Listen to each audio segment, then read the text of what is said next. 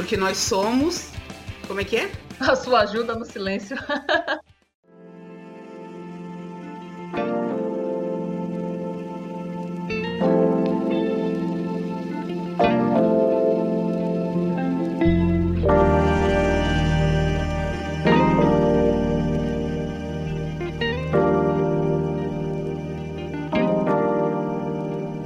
Bem-vindas e bem-vindos ao podcast do Projeto Ela. Eu sou a Cristiane Mello, cofundadora do projeto, e vamos continuar o nosso bate-papo sobre parto normal. Só que no episódio de hoje conversaremos sobre o parto normal no domicílio.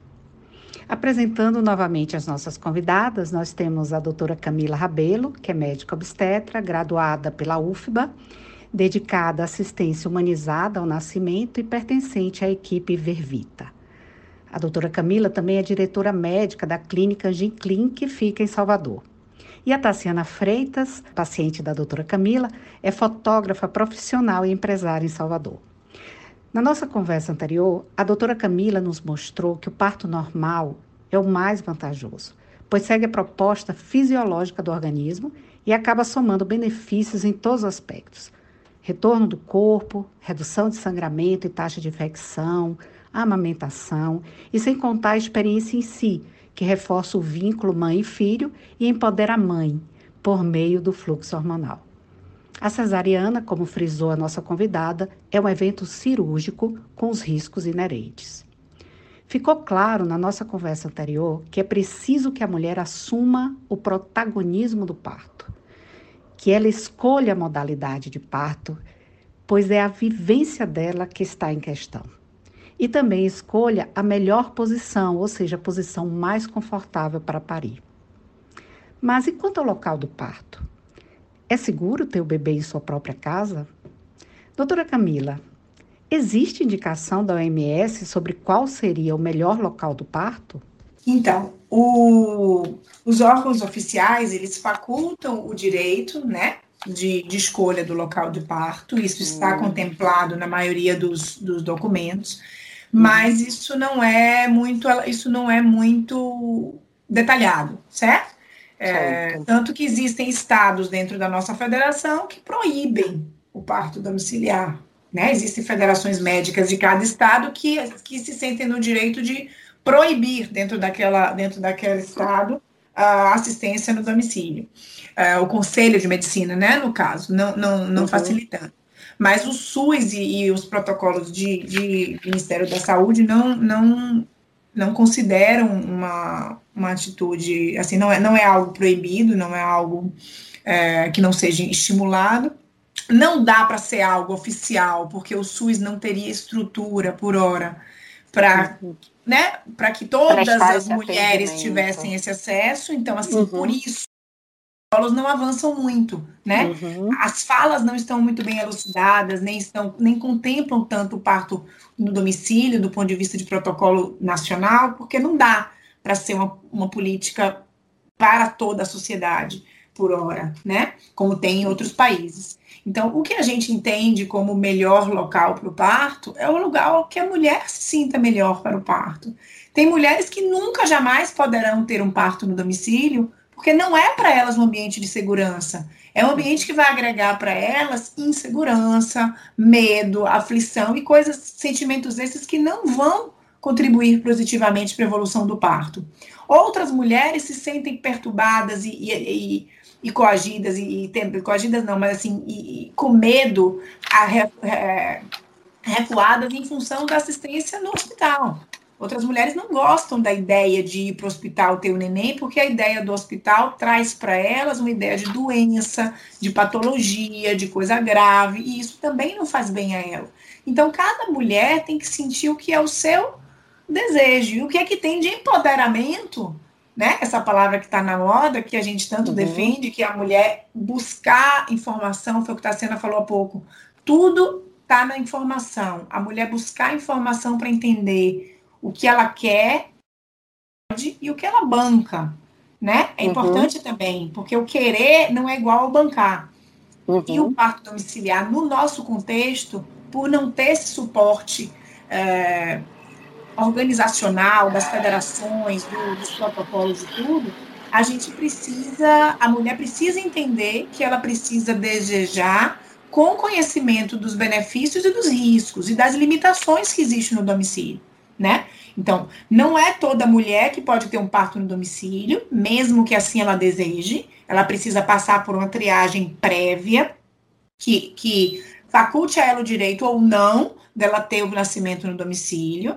Passado esse primeiro momento, ela precisa ser empoderada o suficiente para bancar essa decisão e para bancar riscos e benefícios atrelados a essa escolha, né? E aí agregar-se a uma equipe que, que junto a ela tope e assuma também esses riscos e benefícios, certo? Quando eu falo em risco e benefício, não é que eu considere o parto domiciliar uma assistência insegura, mas precisa ser colocado para as mulheres, e eu sempre coloco, quais são as limitações dessa assistência né? Uhum. Eu dependo de um parto absolutamente fisiológico e eu dependo de uma evolução muito satisfatória.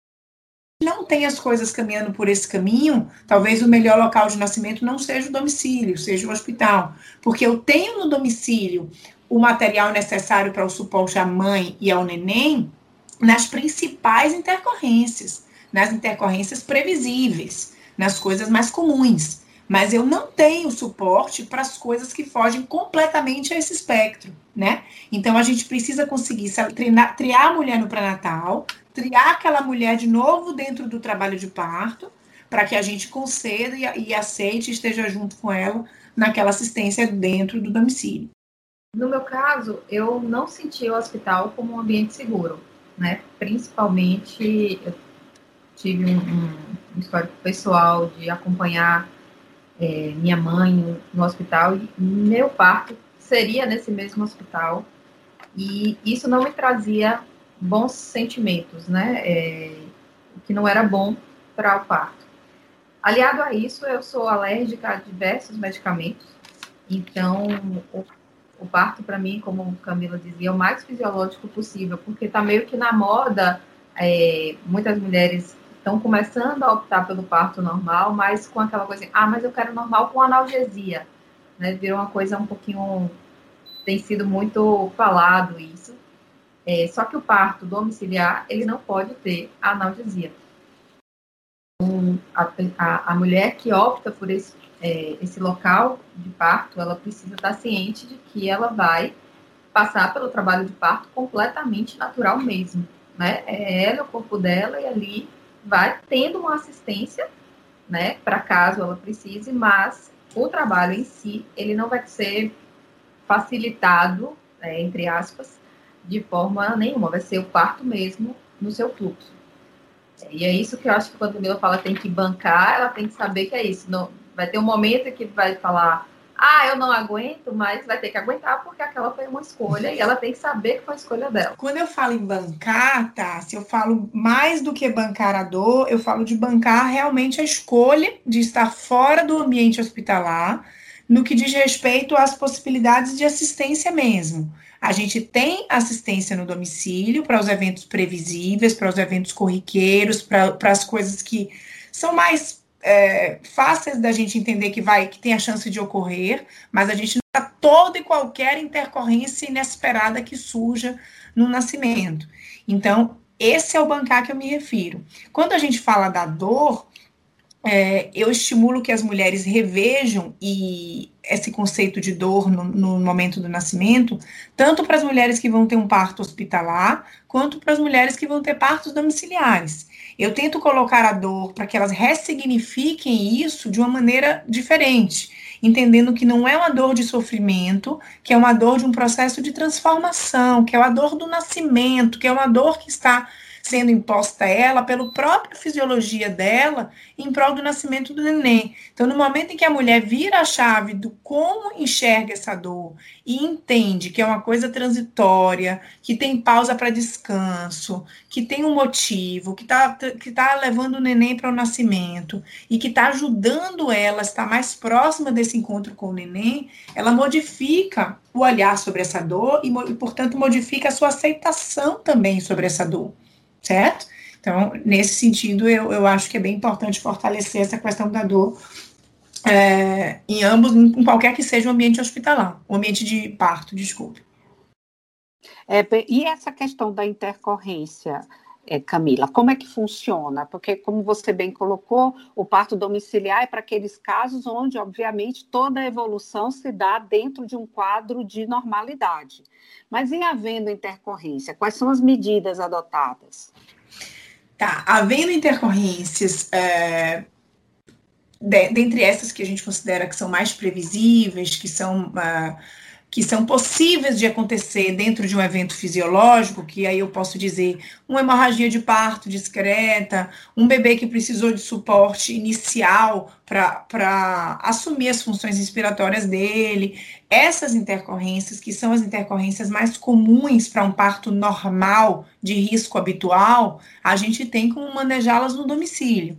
A gente uhum. tem material para dar suporte à mãe, nas principais intercorrências que ela pode vir a ter, e aí eu cito duas: hemorragia pós-parto e é, é, algum evento de hipertensão. A gente tem como medicar essa mãe para pressão antes de transferi-la. A gente tem como cuidar da hemorragia e mantê-la ali, porque cuidou e resolveu, ou a gente tem como cuidar da hemorragia e transferi-la para o hospital já com as condutas iniciadas. Para o bebê, a gente tem máscara de ventilação, tem o que a gente chama de VPP, que é o que hoje faz a reanimação dos nenéns em 99% das vezes. Então, se o neném precisa de ajuda ao nascer para respirar, a gente tem um aparelhinho que representa a maioria absoluta dos eventos da, da necessidade desse neném mas não é 100%, né? Porque tem aquele neném, aquele 1%, aquele 1% e meio de risco de um neném que precisa de mais do que esse estímulo, que precisa de mais do que o que a gente tem para oferecer. Aí, nessas situações, a gente vai transferir. Transferir a mãe ou transferir o bebê, na dependência da necessidade que tenha de um ou de outro. Mas eu tenho que reforçar, e é importante que fique claro para as pessoas que nos escutam, que essas intercorrências, fora do que a gente pode dar conta, são totalmente inesperadas e imprevisíveis e dentro de um parto fisiológico. Teoricamente, são complicações que não deveriam ocorrer dentro de um parto absolutamente fisiológico. São complicações que só ocorrem, uh, na maioria absoluta das vezes se eu tenho um fator de risco, se eu tenho um bebê com algum comprometimento prévio, se eu tenho a mãe com alguma patologia prévia. São complicações que podem até ocorrer num parto vaginal, mas podem acontecer num parto vaginal com risco. Um parto vaginal sem risco triado, sem risco identificado no pré-natal, e que evolua também a sua, a sua evolução dentro do trabalho de parto de forma fisiológica, não é para ocorrer o neném que nasce em condições tão, tão é, insatisfatórias, entendeu? O neném Entendi. vai nascer em condições que a gente tem como manejar com o que a gente tem no domicílio. Entendi. Então, a maioria absoluta dos partos, praticamente 100% das assistências no domicílio que eu tenho, e que os colegas aqui que assistem domiciliares também têm, são assistências que não geram transferências, certo? Uhum. Porque são partos fisiológicos de mães bem selecionadas e, portanto, não ocorrerá nada ali naquele cenário que o material que a gente tem em mãos não seja suficiente para reverter e para dar conta. Para fazer um parto normal na própria residência, é preciso fazer uma espécie de plano de parto, uma, alguma conversa antes, que, como a senhora mesmo colocou, deixar bem claro é, claras né, as vantagens, as desvantagens, quais as dificuldades ou não. Como é feito esse plano de parto? Tá. O plano de parto é um documento que a gente incentiva que todas as mulheres, independente do local de parto, possam fazer. Uhum. Porque é, é onde ela vai conseguir expressar os desejos dela dentro do, daquele momento. Né? O que, que para ela é importante dentro daquela vivência. E para a gente profissional é importante ter acesso a essa informação, uma vez que a gente queira respeitar os pontos que sejam importantes para ela, que é o nosso caso. É, em se tratando de um parto domiciliar, esse plano de parto torna-se ainda mais importante, porque a gente vai discutir com essa mulher é, todos os itens que ali forem colocados. Porque quando a gente faz um plano de parto para um hospital, a gente tem que discutir aqueles itens vinculados e, e influenciados pelo que, pelo que as rotinas hospitalares também têm condição de permitir ou não permitir. E quando a gente faz o plano de parto para uma assistência no domicílio, a gente vai discutir ponto a ponto do que a gente, do que a mulher deseja e do que a gente, enquanto equipe, é capaz de oferecer. Então, isso é bem importante para a gente alinhar as expectativas, né? É. E alinhar o que é que pode e o que é que não pode dentro, assim, considerando os anseios daquela mulher e, a, e o que aquela equipe considera adequado e seguro, né? Então, é bem importante a realização desse plano de parto. É, eu estou percebendo, sempre quando a senhora vai falar do parto, do parto, a senhora fala do parto em domicílio também, da equipe. No caso de um parto na própria residência da parturiente, né? É, são, é, ela tem a necessidade de quantas pessoas, no mínimo, para essa equipe? Bom, a equipe de assistência ao nascimento precisa ser composta por duas pessoas com formação em assistência ao nascimento, certo? Isso é, é isso é uhum. nossa equipe mínima. Eu não posso assistir um parto domiciliar, eu Camila obstetra sozinha. Eu uhum. preciso ir em duas obstetras, ou em duas enfermeiras obstetras, ou em duas obstetrizes, ou em uma médica e uma enfermeira, uma médica obstetriz, o que for. Precisam ser duas profissionais, né? Duas parteiras, duas profissionais de assistência ao nascimento, duas profissionais treinadas e capacitadas para assistir um nascimento. Dois. O que tiver a mais a partir daí, se vai ter uma doula, que é absolutamente importante no cenário do nascimento, seja ele no hospital, ou seja ele no domicílio, se vai ter a família dela, se vai ter o marido, se vai ter a mãe, se vai ter a irmã pequena. Quem mais vai ter é uma escolha daquele casal, daquela mulher em especial, certo? Uhum. A doula é uma figura que a gente costuma recomendar que exista, especialmente no domiciliar, porque vai ser a principal alternativa de analgesia não farmacológica que essa mulher pode contar. Então, a gente sempre estimula que exista uma doula, mas a gente não não impõe que exista uma doula, né? E as demais pessoas a gente nem não estimula nem desestimula, a gente deixa a cargo da mulher e pede a essa casal, a essa mulher, que as demais pessoas que venham participar daquele cenário estejam igualmente preparadas igualmente empoderadas e munidas de informações científicas de qualidade para que aceitem aquele momento na sua grandiosidade, na sua demora, na sua imprevisibilidade, em tudo aquilo que o parto traz, né? Para que a gente não tenha pessoas com expectativas e ansiedades des, desorientadas, assim, des, uhum. desiguais, né? Dentro do cenário. Isso, entendo. Que possam prejudicar o equilíbrio, sim, né? Que possam prejudicar, sim. Uhum. Agora, com relação à higiene, assim, existe algum procedimento especial para que não haja, por exemplo, um possível contágio da criança? Como é, como é que existe algo específico para que mude na própria residência para acolher esse fenômeno, né, essa coisa boa que é o parto?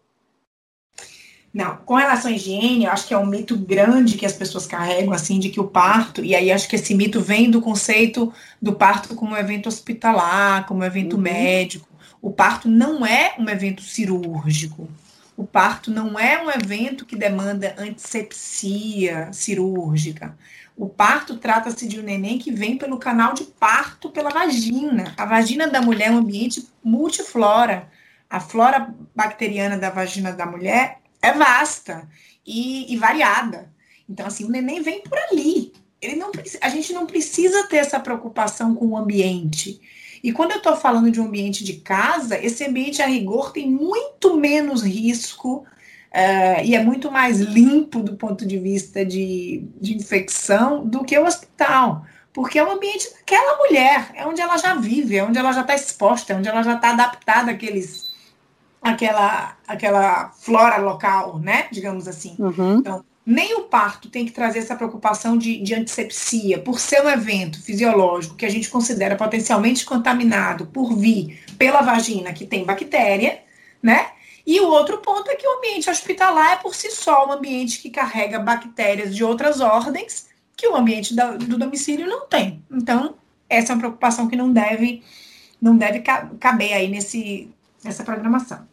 É, e é interessante porque eu vendo as fotos do parto da Tassi, e Tassi vai me ajudar, e eu via os gatinhos, eu via o, até os animais participando do processo, que são animais que eu, eu sei né, que a Tassi tem muito carinho. Conta pra gente, Tassi, como foi assim lá na sala, em tudo, o ambiente, o processo longo, né? Porque você teve, você ficou nesse processo quantas horas? Meu trabalho de parto durou em torno de oito horas, eu acredito. Eu não sei, não, sinceramente eu não, não fiz as contas, não. Uhum. Mas é, foi algo por aí. E uma das minhas escolhas pelo domiciliar tinha a ver com a participação exatamente dos meus pets. É, eu tenho dois cachorros e três gatos, e para mim era extremamente importante para eles e para o bebê já nascer no mesmo, já estarem no mesmo ambiente, tanto por uma questão de saúde, porque como a doutora Camila falou, a microbiota dali do espaço já é a mesma, então essa criança já nasce inserida no, no ambiente em que ela vai viver, é, diferente dela nascer em um hospital com uma outra é, é, é microbiota né? ali, outra é. flora, e depois entrar em casa e encontrar um outro é, ambiente. Então, isso era uma das coisas que para mim era importante. E para os animais também passarem a receber esse novo morador, né? É, essa é uma adaptação que é importante ser pensada no contexto de comportamento animal, é, para que a aceitação desse filho, a gente vê muitos casos, às vezes, de cachorrinhos que ficam é, tristes, depressivos, ou que não aceitam, que às vezes né, ficam enciumados. Então, isso também era muito importante. É, tanto que foi uma adaptação muito tranquila, no meu caso específico. E, Camila, é, existe, por exemplo, uma melhor temperatura, por exemplo, uma melhor luz para o ambiente para que o bebê nasça com mais acolhimento? Existe previsão para isso? É, eu, assim, baseado no que a gente considera também um ambiente mais agradável, né? Quem que vai preferir nascer no ambiente absolutamente cheio de luz e foco no olho? Uhum. Quem que vai preferir nascer no ambiente gelado e inóspito, nesse sentido de temperatura? Interessante é, que é o ambiente É, é o mesmo raciocínio né? da gente. Como? que é o ambiente hospitalar. Exatamente. Então, é, né, cheio de é, luz, é o que eu estava citando. O, uhum. o nascimento requer um ambiente acolhedor. Acolhedor é aquilo que a gente considera acolhedor também, né?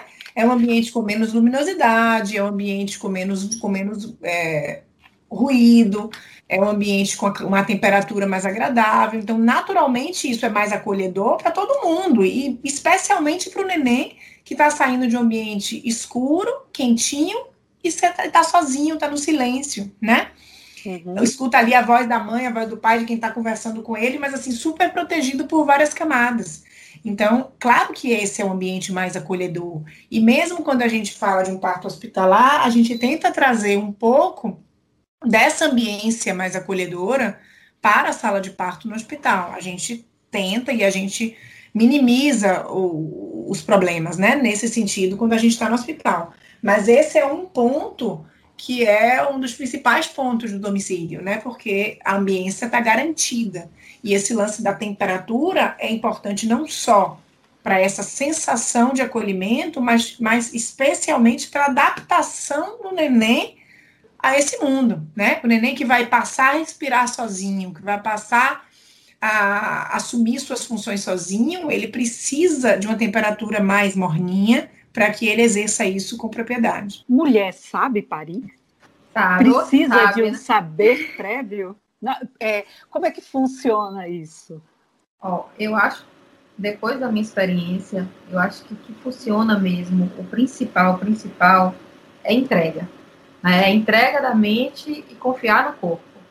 É, a natureza ela é perfeita, né? Se a gente vai estudar essa questão dos hormônios que são liberados, o que desencadeia o trabalho de parto, quando a criança está pronta, o pulmão, enfim, que aí vai com uma série de hormônios que vão desencadear. É muito complexo e lindo ao mesmo tempo.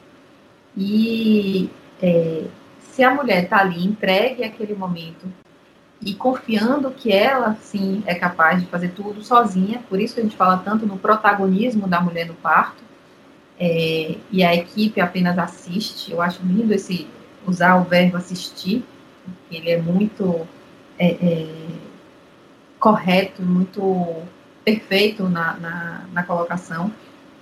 É, se ela confiar nesse corpo, tudo flui de uma forma muito natural e tranquila, né? Eu acho que é, é isso. É, quando tá se fala entrega, assim, traduz, eu fico cheia de orgulho dessas minhas pacientes, porque traduz exatamente o que eu penso. Assim. Se me perguntar qual é a palavra mestra num parto, eu respondo que é entrega. A mulher precisa entregar-se de corpo e alma, assim, de corpo e mente, aquele processo. Não questionar por que está doendo, não avaliar se está doendo mais ou se está doendo menos, se vai demorar ou se não vai demorar. Ela precisa estar tá entregue ao que ocorrer, aceitando de mãos dadas com cada coisa que vai acontecendo progressivamente. Eu acho que esse é o principal ponto para o parto que volta na questão do preparo, porque uma mulher que não tem boa qualidade de informação, boa assistência e bom preparo prévio, ela não consegue. Ela não consegue se desvincular do fato de que está doendo, ela não consegue se desvincular do relógio porque está demorando. Então, assim, é essa entrega e que vem e que é possível a partir de um preparo prévio baseado em informação. Infelizmente, nós chegamos ao final né, do bate-papo de hoje e eu confesso que eu finalizo encantada. juro. Foi muito bom conversar com vocês duas. E, inclusive, eu quero reiterar o agradecimento pela participação das duas. É, eu queria também saber se vocês queriam deixar uma frase final, uma dica, e também gostaria que vocês, é, até para as pessoas que estão nos ouvindo, é, dissesse como encontrá-la. Eu só quero agradecer a oportunidade né, de poder estar compartilhando um pouquinho dessa minha experiência. É, eu finalmente consegui fazer o meu relato de parto. E quem tiver curiosidade, quiser dar uma olhadinha, tá nos destaques do meu Instagram, que é o arroba Tassiana de Freitas 9. E eu também estou à disposição, se alguém tiver alguma dúvida, quiser mandar no direct e tal, eu posso responder também. Obrigada, obrigada, Cristiane, obrigada, doutora Camila também. Foi muito legal. Camila, Fala para a gente aí, dá uma dica, um recado e também coloca para a gente onde podemos encontrá-la. Tá, eu quero começar deixando a frase que, que foi dita pelo Michel Odan e que casa com a pergunta que você fez há pouco para Tassi. Mulheres sabem parir e os bebês sabem nascer. Isso é a frase final que todo mundo tem que ter em mente. E aí, quem quer passar por isso só precisa buscar os meios e se preparar para isso, mas as mulheres sabem parir e os bebês sabem nascer e a gente só está ali para assistir, como disse Tassi, tá? Então, essa é a minha fala final. É, eu quero agradecer a oportunidade, foi ótimo, bate-papo ótimo, enriquecedor. Tassiana tem um, um nível de, de, de, conhecimento, de empoderamento e de percepção de todas as coisas que é muito legal, e a possibilidade de poder trocar essa experiência com ela e tê-la nessa conversa e as pessoas que puderem ter acesso para conversar mais, com certeza vão se beneficiar e vão se empoderar muito, porque ela, de fato, assim, é surpreendente, né, tá? Tá, assim, louca de orgulho. E me encontram, eu atendo na clínica de clínica, no Salvador Trade Center, e assisto os partos dentro da equipe Vervita. O nosso Instagram é arroba Vervita Salvador o meu pessoal, arroba Camila Dias Rabelo, e o que precisarem, o que quiserem, estou à disposição também para estar tá respondendo e para estar tá ajudando, tá? Tem o site da Vervita também, que é o vervita.com.br, que vai direcionar, que tem a possibilidade de e-mails, etc. Viu? Estou à disposição para qualquer esclarecimento. Obrigada, Cristiane, e você. Obrigada, Tassiana, mais uma vez. E esse foi o nosso episódio de hoje, né? Agradecemos a você também, ouvinte. E se você tem alguma sugestão de pauta, uma dica ou um desabafo, por favor, envie para a gente pelo e-mail podcast@ajudaelas.com.br. Siga também o nosso Instagram, ajudaelas. Seja uma mulher que inspira outras mulheres.